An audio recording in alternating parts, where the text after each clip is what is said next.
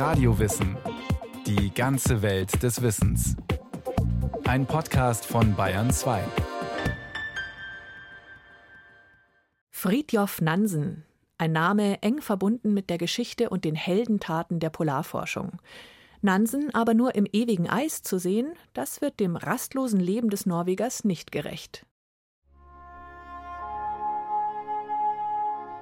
Als Fridtjof Nansen 1887 seine Pläne vorstellt, halten seine Kollegen ihn für verrückt.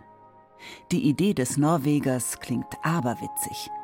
Im Sommer des nächsten Jahres will er das eisige Grönland durchqueren. Niemand hat bisher diesen Weg geschafft. Keiner weiß, was die Insel im Innern birgt. Einer der letzten weißen Flecken der Landkarte. Ein solches Risiko nur um zu beweisen, dass Grönland mit Eis bedeckt ist? Sollte Nansens Plan in der gegenwärtigen Form in die Tat umgesetzt werden, stehen die Chancen 10 zu 1, dass er sein Leben und möglicherweise das anderer völlig sinnlos wegwirft. Urteilt damals die dänische Zeitschrift New York über die Idee des Wissenschaftlers. Und das nicht ohne Grund, sagt Geir Klöver. Er ist Direktor des Nansen-Museums schlechthin, dem Fram-Museum in Oslo, benannt nach dem späteren Forschungsschiff Nansens. Etliche hatten vor Nansen versucht, Grönland zu uh, durchqueren. Sie alle waren von der bewohnten Westküste aus gestartet. Wahrscheinlich aber war Grönland steiler, kälter und unwirtlicher als erwartet. Mit den Siedlungen im Rücken konnten sie aber recht einfach umkehren. Nansen hatte die Idee, von der Ostküste Grönlands aus zu starten, wo es keine Bevölkerung gibt. Und der einzige Weg zu überleben ist der durchs Landesinnere zur Westseite. Fridtjof Nansen ist zu diesem Zeitpunkt 26 Jahre alt. Der junge Mann fällt auf, wenn er durch die Straßen geht. Er trägt sogenannte Dr. Jäger Gesundheitswäsche, eine Art frühe Funktionskleidung, schlicht, leicht, bestehend aus festen Wollhosen mit einer kurzen Jacke, zugeknöpft auf der rechten Körperhälfte. Und anders als die meisten Männer der Zeit ist er nahezu glatt rasiert und ohne Kopfbedeckung unterwegs. Noch als Student der Zoologie heuert er für ein fünfmonatiges Praktikum auf einem Robbenfänger an, um seine Abenteuerlust gegenüber den Eltern zu legitimieren und findet so seine Bestimmung. Das Eismeer ist etwas für sich, nichts anderem vergleichbar. Und vor allem nicht dem, was man sich gern darunter vorstellt. Flaches, treibendes Eis in wogenden Schollen bald grünlich-blaue See, dann Nebel und Sonnenschein, Sturm und Stille. Das ist es, was ich fand. Schreibt Nansen damals in sein Tagebuch. Als ihn der Drang zur Polarforschung packt, ist Nansen gerade dabei, sich erste wissenschaftliche Lorbeeren zu verdienen. Mit einer Doktorarbeit über das Zentralnervensystem wirbelloser Meerestiere wird er sich einen Namen machen – als Pionier in der noch jungen Disziplin der Neurologie. Nansens Abschlussprüfung für seine Dissertation liegt erst vier Tage zurück, als er am 2. Mai 1888 nach Grönland aufbricht. Und er konnte nur vermuten, was ihn und seine Mannschaft in den kommenden Monaten erwartet, sagt Geie Klöver. Sie waren nicht vorbereitet auf eine derart extreme Anstrengung. In Norwegen gab es bis dahin keine wirklichen Erfahrungen mit derartigen Expeditionen. Man war auf gesunden Menschenverstand angewiesen. Sie wären fast verhungert und haben es gerade so geschafft. Dabei hat Nansen sich intensiv vorbereitet. In Expeditionsberichten hatte Nansen von den Strapazen seiner Vorgänger gelesen – Bilder gesehen, auf denen sich feine Herren mit Melonen auf dem Kopf und Gamaschen an den Füßen durch den Tiefschnee mühen. Der junge Forscher will planvoller vorgehen. Seine Mannschaft ist klein, aber wohl ausgesucht. Ein Spezialistenteam von nur fünf Mann. Ein jeder zäh, ausdauernd und verlässlich. Nansen verwendet für seine Expedition eigens entworfenes Material – hat etwa spezielle Schlitten bauen lassen.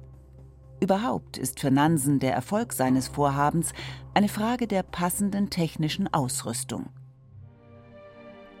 Fast scheint es, als hätten schon seine Kindheit und Jugend Nansen auf diese Reise vorbereitet. Ihn prägt die ländliche Idylle seines Elternhauses nahe Christiania. Der Sohn einer bürgerlichen Oberschichtfamilie liebt es zu fischen, zu jagen und tagelang durch die ausgedehnten Wälder zu streifen. Seine Mutter, eine geborene Baroness Wedel-Jarlsberg, begeisterte den Jungen früh für Sport und die Natur, sagt der norwegische Historiker und Nansen-Biograf Karl Emil Vogt. She loved nature, skiing, etc. Sie liebte die Natur, das Skifahren und so weiter. Ich denke, dass er seinen starken und unabhängigen Charakter von seiner Mutter und ihrer Familie hatte. Sein Vater war mehr ein pedantischer, korrekter Protestant, Beamter und Anwalt. Ich glaube, dass diese Kombination sehr wichtig war. Eigenschaften, auf die es in der Eiswüste Grönlands ankommt. Nansen will sein Ziel unbedingt erreichen. Sein Motto lautet die Westküste oder der Tod. Nach einer abenteuerlichen Odyssee auf Eisschollen entlang der Küste beginnt der Aufstieg über das bis zu 3200 Meter hohe Inlandeis. Auf dem Plateau reist die Expedition nachts, dann ist es kälter. Die Skier und Schlitten gleiten besser. Geschlafen wird tagsüber, jeweils zu dritt in einem Schlafsack. Das spart Gepäck. Am 8. September 1888 notiert Nansen in sein Tagebuch: Der Weg ist unglaublich beschwerlich, schlimmer denn je, obwohl er hart ist. Dieser Schnee ist widerspenstig wie Sand. Wir arbeiten gegen den Wind und Schneetreiben an. Und weiter am 9. September? Es wurde im Lauf des Tages schlimmer mit dem Schneefall. Und der Weg wurde schlechter und schlechter. Hunger und entsetzlicher Durst plagen die Männer.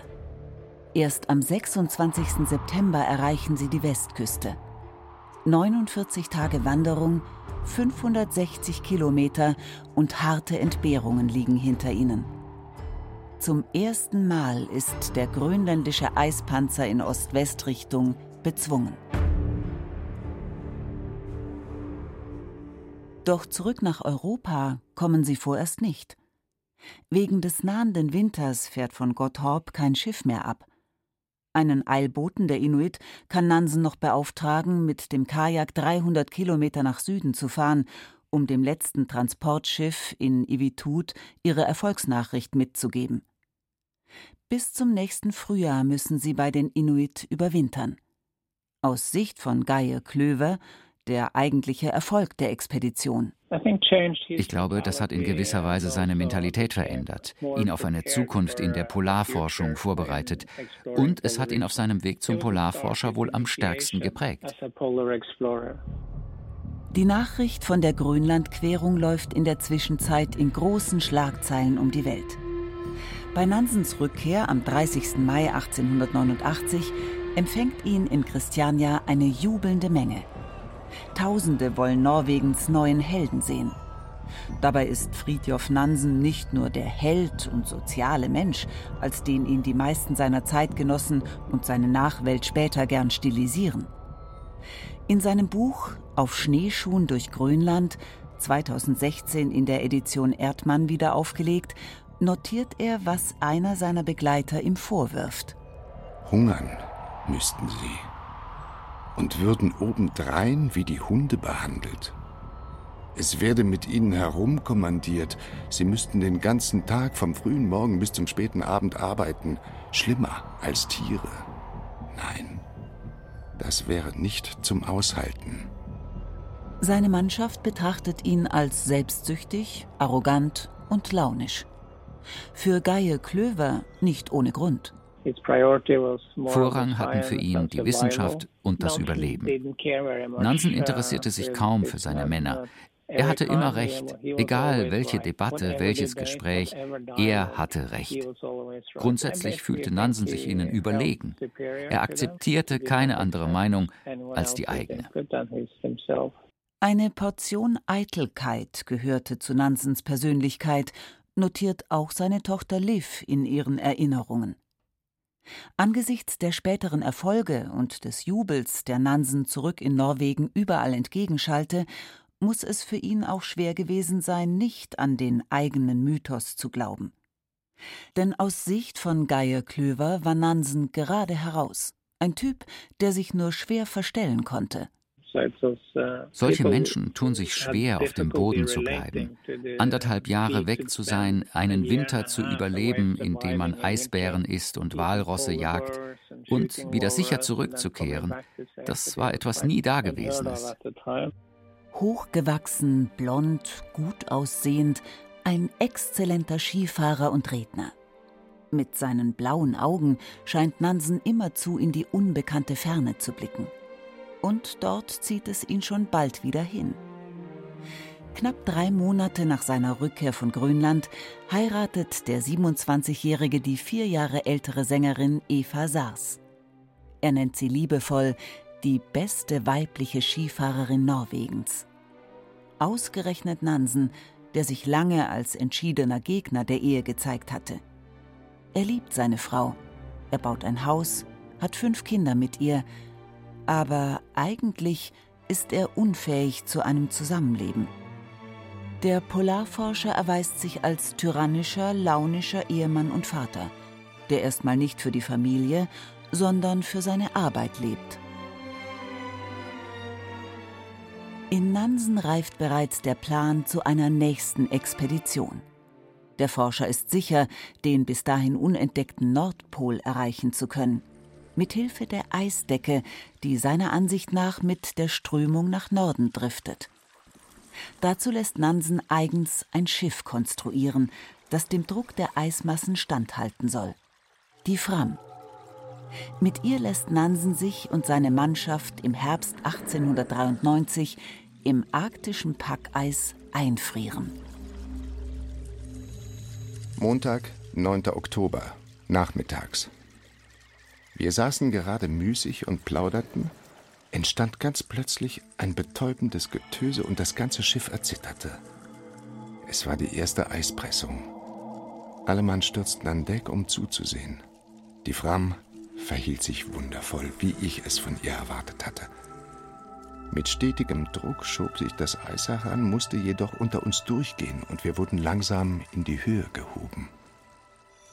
Diese Pressungen wiederholten sich den ganzen Nachmittag und waren manchmal so stark, dass die Fram mehrere Fuß gehoben wurde. Aber dann konnte das Eis sie nicht länger tragen und brach unter ihr in zwei. Es scheint hier ziemlich viel Bewegung im Eise zu sein. Schreibt Nansen darüber in seinem Buch In Nacht und Eis. Das Schiff driftet und wird von den Eismassen nicht zerquetscht. Trotzdem verläuft die Mission anders als geplant. Nach zwei Wintern im Eis zeichnet sich ab, die Fram würde den Pol verpassen. Nansen fasst einen waghalsigen Entschluss. Noch immer muss ich warten und die Drift beobachten.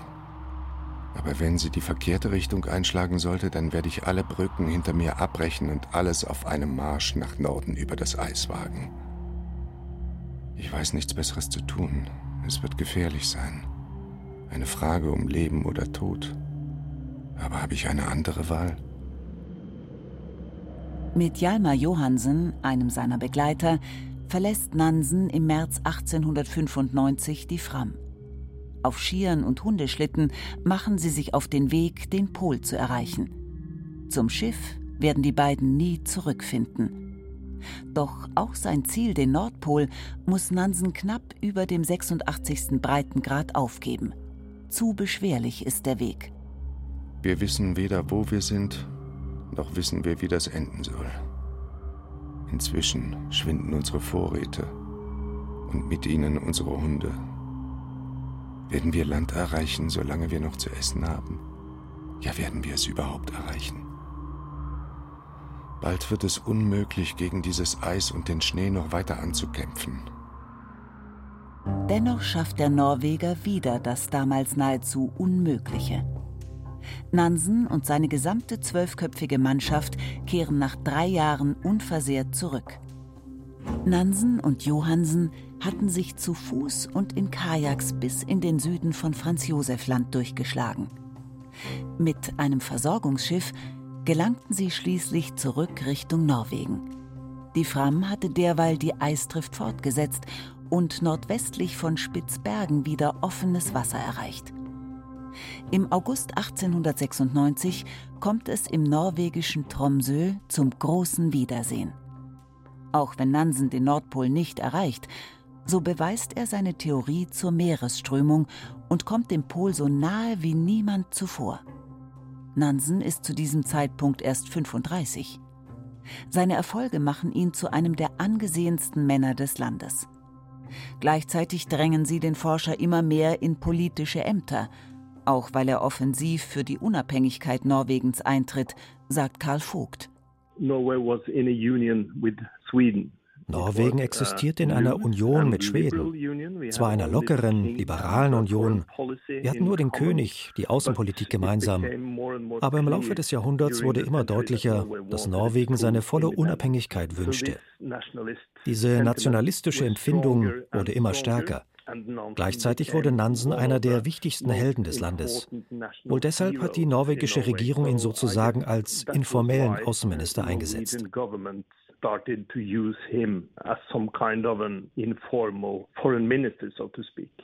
Als solcher handelt Nansen ab 1906 in London die Souveränität seines Landes mit aus.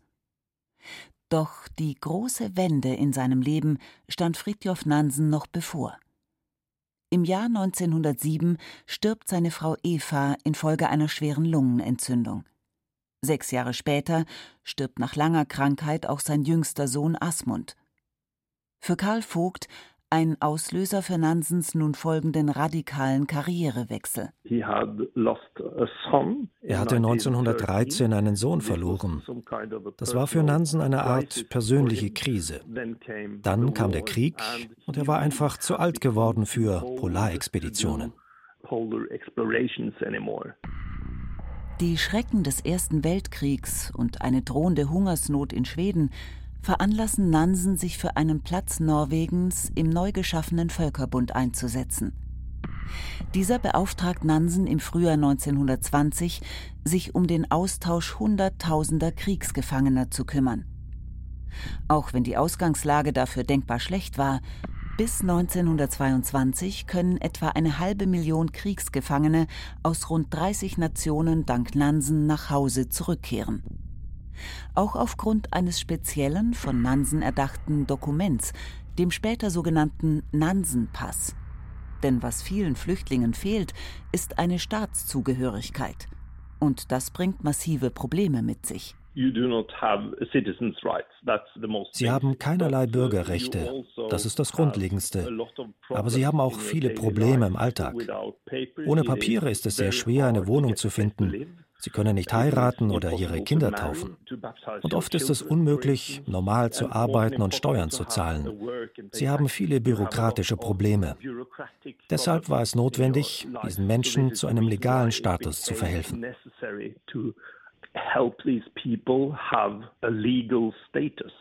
Sagt Historiker Karl Vogt. Fridtjof Nansen hat seine erste Aufgabe für den Völkerbund kaum angetreten, als man ihn bittet, zusätzlich eine Hilfsaktion für Russland zu leiten. Krieg, Revolution, Bürgerkrieg und zuletzt anhaltende Trockenheit haben das Land ausgedörrt. Knapp 30 Millionen Menschen droht der Hungertod. Doch politisch traut der Sowjetregierung niemand. Wieder steht Nansen als hoher Kommissar für Flüchtlingsfragen am Rednerpult des Völkerbunds. Die Nahrungsmittel liegen in Amerika, aber niemand findet sich, sie zu holen. Kann denn Europa ruhig dasitzen und nichts dafür tun, diese Nahrungsmittel herüberzubringen und die Völker auf der anderen Seite zu retten? Aber der Völkerbund verweigert seine Hilfe. Politische Interessen überwiegen. Für Nansen eine schwere Niederlage. Trotzdem kann er private Spender und einen Kredit Norwegens organisieren, um den Hungernden zu helfen. Nicht zuletzt für diesen Einsatz erhält Nansen 1922 den Friedensnobelpreis. Seinem Einsatz für Flüchtlinge bleibt Nansen weiter treu. Nach Ende des griechisch-türkischen Kriegs 1922 setzt er sich für griechische Flüchtlinge ein. Ab 1925 bemüht er sich darum, die in der Türkei verfolgten Armenier in der Sowjetunion anzusiedeln. Zu den ihm nachfolgenden Polarforschern Robert Falcon Scott, Roald Amundsen, Ernest Shackleton hat Nansen bis zuletzt ein zwiespältiges Verhältnis. Einerseits ist er ihr Mentor, sie alle suchen seinen Rat. Andererseits bleibt Nansen immer ihr Rivale. Er hatte selbst Überlegungen für eine Südpolexpedition angestellt. Und doch überlässt Nansen seinem Landsmann Amundsen für eine Polarexpedition seine Fram. Als Amundsen bei einer Rettungsmission 1928 in der Arktis umkommt, ist Nansen tief betroffen. Die folgenden Zeilen einer Rede in Erinnerung an Amundsen sind Teil der wohl einzigen Originaltonaufnahme, die sich von Fridtjof Nansen erhalten hat. Diese Zeilen könnten auch auf Nansen passen. Ut av den store, hvite stillhet, for hans navn lys i nordlysets glans for Norges ungdom gjennom det hundre år. Aus der großen, weiten Stille wird aber sein Name im Glanz des Nordlichts durch die Jahrhunderte für die Jugend Norwegens leuchten. Es sind Männer mit Mut, mit Willen, mit Kraft wie seiner, die uns mit Glauben an das Geschlecht und mit Zuversicht in die Zukunft erfüllen. Die Welt ist noch jung, die solche Söhne erzieht.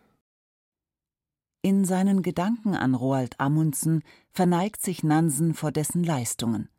Für Historiker Karl Vogt liegen die wahren Leistungen bei Fridtjof Nansen selbst. Seine gefährlichste Expedition war nicht die zum Nordpol. Natürlich hätte er dort auch sterben können. Aber 1921 ging Nansen wirklich in die Hungerregionen in Russland im Wolgatal.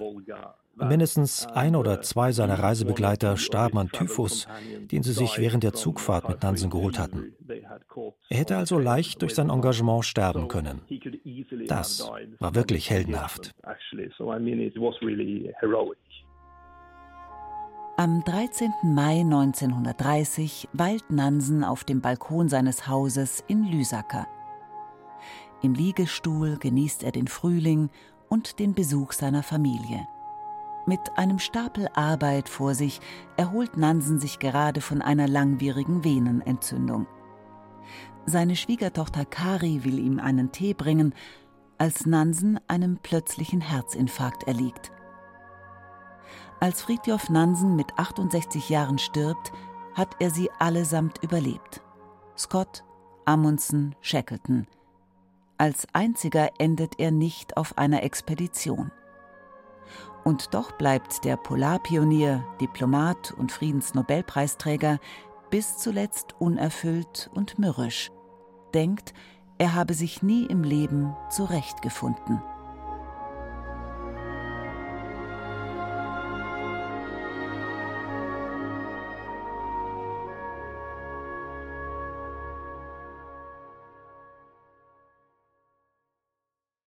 Das war Radio Wissen, ein Podcast von Bayern 2.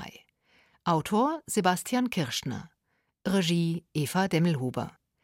Es sprachen Rahel Comtes, René Dumont, Christian Schuler, Carsten Fabian und Hemmer Michel. Technik Christian Schimmöller. Redaktion Nicole Ruchlack. Wenn Sie keine Folge mehr verpassen wollen, abonnieren Sie Radio Wissen unter bayern2.de slash podcast.